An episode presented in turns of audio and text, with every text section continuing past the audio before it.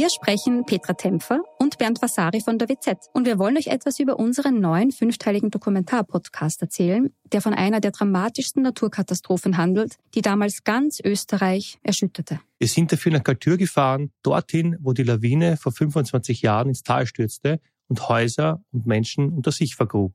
31 Menschen starben, darunter zahlreiche Kinder. Wir haben nach Antworten auf die Frage gesucht, wie es überhaupt zu dem Unglück kommen konnte und wer damals die Verantwortung getragen hat. Gibt es überhaupt einen Schuldigen? Die Kaltürer haben uns auch erzählt, wie sie die Tage nach der Katastrophe erlebt haben. Der damalige Bürgermeister war übrigens Anton Matle, der heute Landeshauptmann von Tirol ist. Ihr könnt unseren Podcast Galtür, der weiße Tod unter wz.at hören und auf allen Plattformen, wo es Podcasts gibt.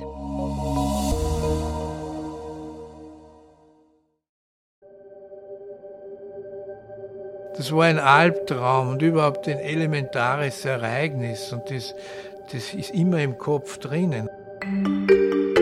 Tatort Salzburg. Der Kriminalpodcast der Salzburger Nachrichten. Was ist bei einer Straftat genau passiert? Was war das Motiv des Täters? Wie ist das Gerichtsverfahren ausgegangen? Das sind üblicherweise die Themen, um die sich die mediale Berichterstattung von solchen Ereignissen dreht. Wie es den Opfern geht, darüber erfährt man meist wenig bis nichts.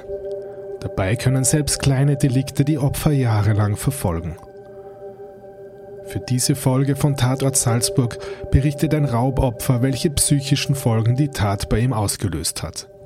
Und die Opferschutzorganisation Weißer Ring erklärt, wie man solche Erlebnisse aufarbeiten kann.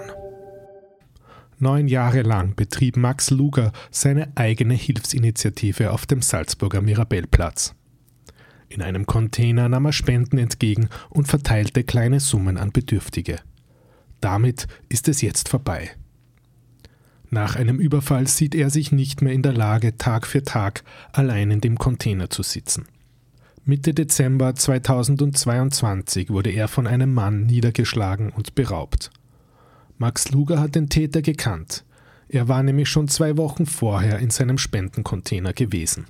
Das war schon am 1. Dezember.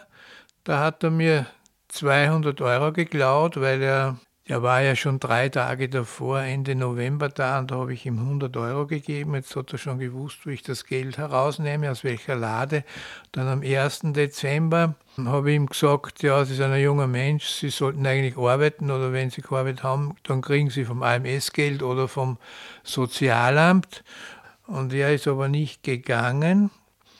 Und da war es schon so, dass ich dann, dass mir keine andere Möglichkeit geblieben ist, wie dass ich sage, da muss ich die Polizei holen. Und ich gehe raus und kaum war ich draußen aus dem Container, flitzt der vor und hat mir aus der Lot die 200 Euro geklaut, die da drinnen waren.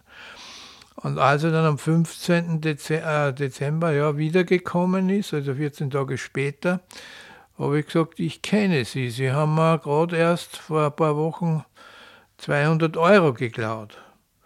Und dann hat er gesagt, woher wollen Sie das wissen? Wieso kennen Sie mich? Glauben Sie, dass Sie mich kennen? Habe ich gesagt, ja, ich kenne Sie. Und ich hole jetzt sofort die Polizei.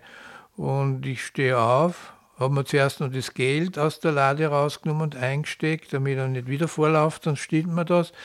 Habe ich das eingesteckt, dann steht er sich mir in den Weg und ich wollte ihn so mit der Faust beiseite schlagen, dass ich hinauskomme und zusperren kann, dass er eingesperrt ist. Aber mein Schlag, den hat er gar nicht verspürt. Wahrscheinlich habe ich mich da ein bisschen überschätzt mit meinen Kräften. Und äh, der reißt mir mit der Hand nieder und ich fliege vor, direkt vor dem Eingang vom Container. Ich habe so die Tür, war ein Spalt offen. Und er schlägt gleich zweimal ziemlich stark mit der Faust in mein Gesicht. Ich habe ziemlich stark geblutet und habe um Hilfe geschrien. Und dann ist er, hat er mir zuerst die Geldtasche rausgenommen und ist dann sofort dahin gewesen.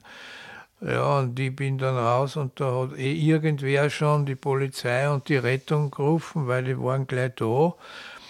Ich habe es der Polizei erzählt und bin aber dann gleich ins Spital gefahren, weil die haben mich dann geröntgt und geschaut, ob in der Nase alles in Ordnung ist.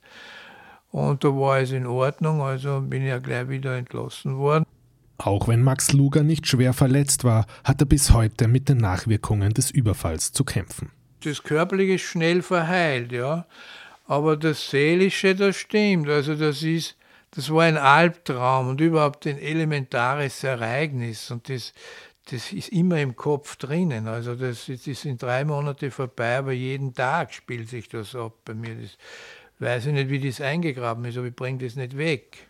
Ich sitze wo oder ich gehe wo und dann kommt es wieder, läuft es wieder ab und ich, ich sehe den wieder und ich denke manchmal drüber nach, ja, hätte ich vielleicht das anders, anders reagieren sollen, aber es ist immer wieder da, ja es kommt auch darauf an, wo ich gerade bin. Ich meine, wenn ich abgelenkt bin oder was, sagen wir, ich bin ja dann immer am Wochenende in Traunkirchen, da gehe ich einen langen Weg im Wald spazieren oder ich laufe. Und da auch, da kommt es auch immer wieder. Für Max Luger war klar, dass er nach dem Vorfall seinen Spendencontainer nicht mehr betreiben wird. Sofort, ja, weil es hätte sein können, dass ein paar Tage später wieder einer kommt. Und ich habe ja nie Angst gehabt. Und die Leute haben mir manchmal gefragt, haben sie da nie Angst, wenn sie da alleine erinnern sind? Ich habe gesagt, ich habe keine Angst. Ich habe nie eine Angst gehabt.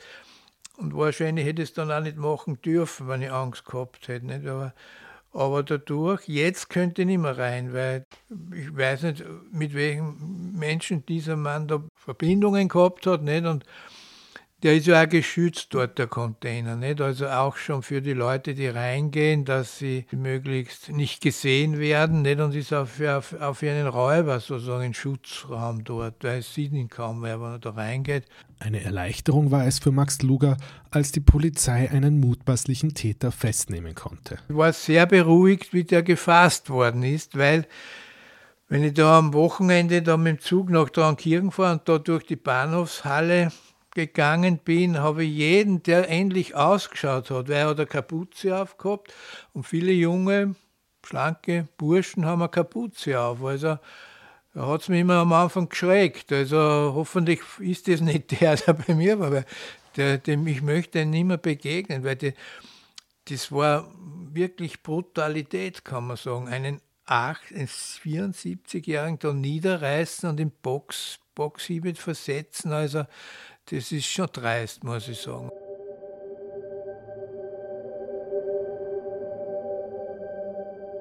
Max Luger wurde Opfer eines Verbrechens, das ihn im Kopf weiter verfolgt. Hilfe gibt es für Menschen wie ihn bei der Verbrechensopferhilfe Weißer Ring. Sozialarbeiter Thomas Lehmert kennt viele ähnliche Fälle. Beim Herrn Luger wirkt sich eine Straftat auch so aus, dass er auf seine Psyche Auswirkungen hat und dass er nach der Straftat schlecht geht. Generell kann man es nicht sagen, äh, wie äh, Opfer auf sowas reagieren. Das kommt immer auch auf die Situation drauf an. Opfer einer Straftat werden heißt auch immer in eine Ohnmachtssituation kommen. Das heißt, es kommt auch immer darauf an, ob ich noch irgendetwas tun kann oder ob ich wirklich hilflos bin und in eine gewisse Traumazange komme, aus der ich nicht rauskomme. Das heißt, ich kann nicht flüchten, ich kann aber nicht kämpfen, weil ich entweder niedergeschlagen werde oder mit einer Waffe bedroht bin. Das sind einfach typische Anzeichen, wo es dann einfach bestimmte Auslöse äh, gibt im Alltag, die immer wieder auch an das Geschehen erinnern und durch die man dann auch immer wieder in diese Ohnmachts- und Angstsituation kommt. Ich kann das als Beispiel zu äh, mal sagen, ich habe jemanden gehabt, der ist in einer Trafik bewaffnet überfallen worden. Die hat dann dem die Waffe abnehmen können und hat darauf gewartet, bis die Polizei kommt. Ja.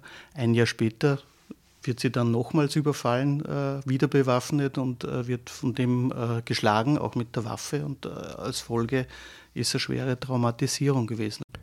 Die psychischen Folgen von Straftaten werden oft zu wenig thematisiert. Ja, wenn ich geschlagen werde, bin ich ja körperlich geschädigt worden, klarerweise. Äh, das, was bei Gerichtsverhandlungen äh, halt oft äh, unter den Tisch fällt, im Speziellen natürlich bei Menschen, die nicht begleitet werden über Opferschutzeinrichtungen, sind eben die psychischen Folgen, weil man sich dann oft möglicherweise schämt, nicht weiß, wie man damit umgehen soll. Und alles, was im bei Gericht auch nicht belege, dass ich dann in Behandlung war, ist halt dann halt auch im Strafverfahren nicht geschehen. Ja? Das heißt, äh, es ist wichtig, dass so Menschen dann auch in einer Begleitung, in einer Betreuung kommen, um das Erlebte auch aufzuarbeiten. Max Luger hat seine ehrenamtliche Tätigkeit nach dem Überfall beendet. Auch bei dem Beispiel mit der überfallenen Trafikantin gab es für das Opfer nach der Straftat Probleme mit der Arbeitsfähigkeit. Gerade in solchen Fällen sei es wichtig, sich früh Hilfe zu holen, sagt Sozialarbeiter Thomas Lehmert. Und je früher sich jemand meldet bei uns, umso früher kann man natürlich auch mit der Aufarbeitung beginnen. Es gibt in Salzburg die Krisenintervention von der Promente, wo man Leute hinschicken kann, wo es einfach mal darum geht, wie gehe ich mit der Situation um, wie komme ich äh, aus äh, bestimmten Situationen, wie geschildert, auch wieder raus, ohne dass es mich sofort immer wieder in Alarmzustand versetzt, weil eigentlich ist ja auch unsere Aufgabe, nicht jemanden dann in einer Gerichtsverhandlung als möglichst armes Opfer darzustellen, sondern primäre Aufgabe einer Opferschutzeinrichtung ist, jemand aus einer Opfersituation wieder rauszuholen. Ja. Und umso besser und umso überzeugender und glaubwürdiger kann er dann auch zu einer Gerichtsverhandlung gehen, die ja dann oft viel, viel später ist. Aber das, was wir sehr oft erleben, ist, dass eben Menschen erst zu spät zu uns kommen. Das heißt, die kriegen üblicherweise bei der Polizei die Information mitgeteilt auf einem Zettel, und sollten sich dann bei uns melden. Das machen die meisten, vor allem die, die Opfer von schweren Delikten wurden, machen das nicht, weil die gehen meistens nach Hause und wollen mit Gott und der Welt nichts mehr zu tun haben. Und die brauchen ein bisschen wie ein Steigbügel, äh, dass jemand sagt, geh dorthin. Wie läuft die Betreuung durch den Weißen Ring konkret ab? Sozialarbeiter Thomas Lehmert erklärt. Wenn jemand zu mir kommt, eine der ersten Aufgaben ist natürlich auch auf der einen Seite mal zu erklären, wie läuft das Strafverfahren ab äh, und so weiter. Das sind einmal die technischen Dinge und was die Opferschutzeinrichtung juristisch im Strafverfahren machen kann. Das andere ist natürlich auch die Abklärung der Tatfolgen auf körperlicher und auf psychischer Ebene, finanzieller Ebene, Sachschäden und so weiter, weil das fürs Strafverfahren natürlich dann auch wichtig ist. Die, äh, die Möglichkeiten oder das, was man sich dann anschaut, ist, was hat jemand für ein Umfeld? Hat der einfach einen, einen guten Raum, in dem er eingebettet ist? Äh, gibt es da Menschen, die nicht die ganze Zeit fragen, wie war denn das und wie ist denn das gewesen und äh, jede Menge Freunde rundherum, die dann anrufen und sagen, ach, ich habe gehört, du bist überfallen worden. Damit bringt man den jetzt mal wieder in die Situation rein. Da genügt es oft äh, einfach nur, wenn jemand da ist, der mir einfach in den Arm nimmt und dem mir einfach erzählt, wie es mir geht. Es gibt da bestimmte Phasen, wie Menschen das verarbeiten. Das heißt, am Anfang spricht man mal eher von Angststörungen, von einer Traumatisierung kann man eh frühestens nach sechs bis acht Wochen sprechen, also von dieser posttraumatischen Belastungsstörung. Wenn etwas länger dauern sollte und es geht dann auch schon in Richtung Traumatisierung, dann auch wirklich zu einem Traumatherapeuten, der da konkret auch arbeiten kann, wo es verschiedenste Methoden gibt. Für viele Opfer ist die gerichtliche Aufarbeitung der Straftat wichtig, um das Geschehene besser aufarbeiten zu können. Natürlich ist es dann, wenn man weiß, äh, ich bin von irgendjemandem überfallen worden, äh, ich habe den nicht gekannt, ja, oder der hat mich geschlagen oder ausgeraubt, äh, dann ist es natürlich eine Erleichterung, wenn ich weiß, dass der in Haft sitzt und dass der dann auch vor Gericht gestellt wird. Ob der dann verurteilt wird oder und wie hoch und wie viel Schmerzengeld bekommen, ist dann wieder ganz unterschiedlich. Wir haben zuerst schon einmal angesprochen, auch wenn es zum Beispiel um ganz schwere Straftaten geht, wo man Hinterbliebene begleitet. Also es gibt Hinterbliebene, die sagen, wir sind froh, dass er gefasst sind wie viel Strafe der kriegt, ist mir eigentlich wurscht, weil das bringt meinen geliebten Angehörigen nicht mehr zurück. Ja. Andere wollen sich auch in die Gerichtsverhandlung setzen und ihm folgen und äh, wollen auch, einen Schmerzengeldzuspruch haben oder dass der möglichst hoch, hoch bestraft wird und möglichst auch nicht mehr freikommt. Für Max Luger gab es schließlich doch noch einen versöhnlichen Abschluss. Der Bürgermeister der Stadt Salzburg verlieh ihm für sein langjähriges Engagement für Bedürftige das Ehrensiegel der Stadt in Silber. Diese Ehrung beim Bürgermeister, die war für mich auch psychologisch sehr wertvoll, weil ich gemerkt habe, es ist jetzt Anerkennung da. Also ich habe doch für die Salzburgerinnen und Salzburger, vor allem Frauen und Alleinerziehenden, doch sehr viel geholfen. Und ich, ich traue mir zu sagen, ich kann es nicht bestätigen, aber dass ich vielen doch vor der Delogierung bewahrt habe, das glaube ich schon. Ja, vor allem, es, das war die Anerkennung, dem war mir auch wichtig. Und, und ja, ich meine, es war dann ein, ein versöhnlicher Abschluss und das, mit dem kann ich aufhören. Das war ein Podcast der Salzburger Nachrichten.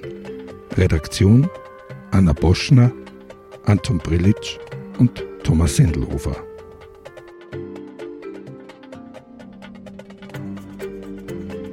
Wenn Sie mehr wissen wollen, finden Sie uns im Internet unter www.sn.at.